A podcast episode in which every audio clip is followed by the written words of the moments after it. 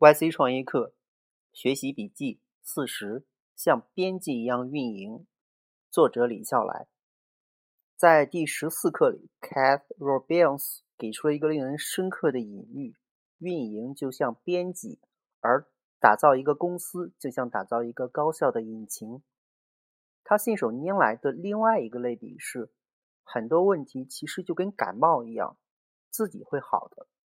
而他要跟大家分享的是一个思考框架，用来区分什么是感冒，什么是症状。第一遍在 Genius 上看文字版的时候，我写过日记。Learning is all about acquiring new frameworks for thinking, all think padding. In this sense, great entrepreneurs are merely human beings with different sets frameworks for thinking. 这套课程里，所有让你觉得新奇的概念、类比。方法论也都可以被称作思考框架。吸收这些框架，并且消化、反复的揣摩，最终默认使用这些框架，就是所谓的脱胎换骨。当然，这个类比我不太喜欢，因为它基于迷信，所以这个过程更像是操作系统升级，甚至有的时候更像是抛弃一个旧的操作系统，迁移到另外一个更好的操作系统一样。编辑做的第一件事儿就是简化。Rebels 的看法是，把任务简化到可重复的三两个环节。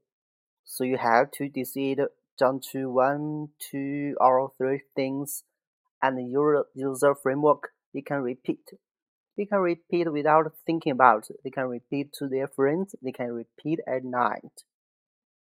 这里的重点更多的其实是可重复。 或者反过来说，一切工作中需要重复的流程都要简化或者优化，直到大家想都不用想就能做好。于是每个人都成了那个高效引擎的优质部件。我们在上学的时候，如若遇到过好的语文老师，就反复体会到自己在没有训练和有意识的修炼之前，自己是有多么的啰嗦，多不精炼。韦巴奥斯告告诫说。简洁，简洁，再简洁，没有什么复杂的东西不能简洁的做出来。第二件事就是明确实质，通过反复提问。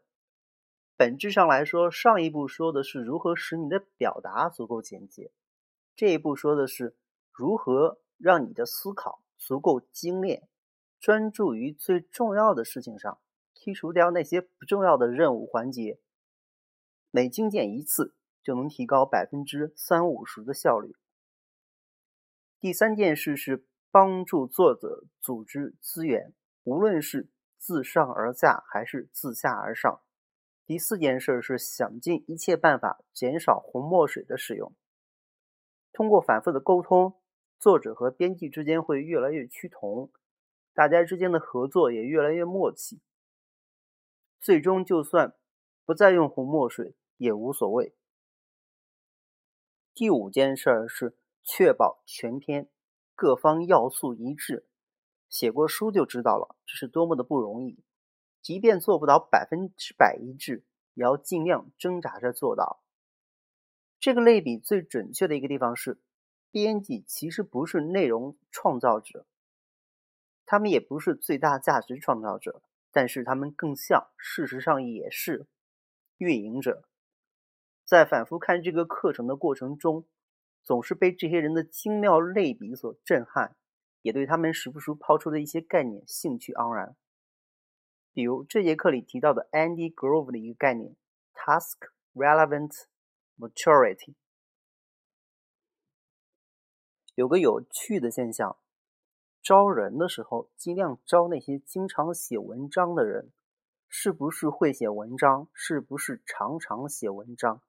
常常能体现一个人在编辑上的成熟度，尽管看起来不沾边儿，但从本质上来看，确实有很大的关联。信不信由你。那些会写文章、常写文章的人，在工作效率、工作质量，确实比其他人高，并且更勤奋，成长更快。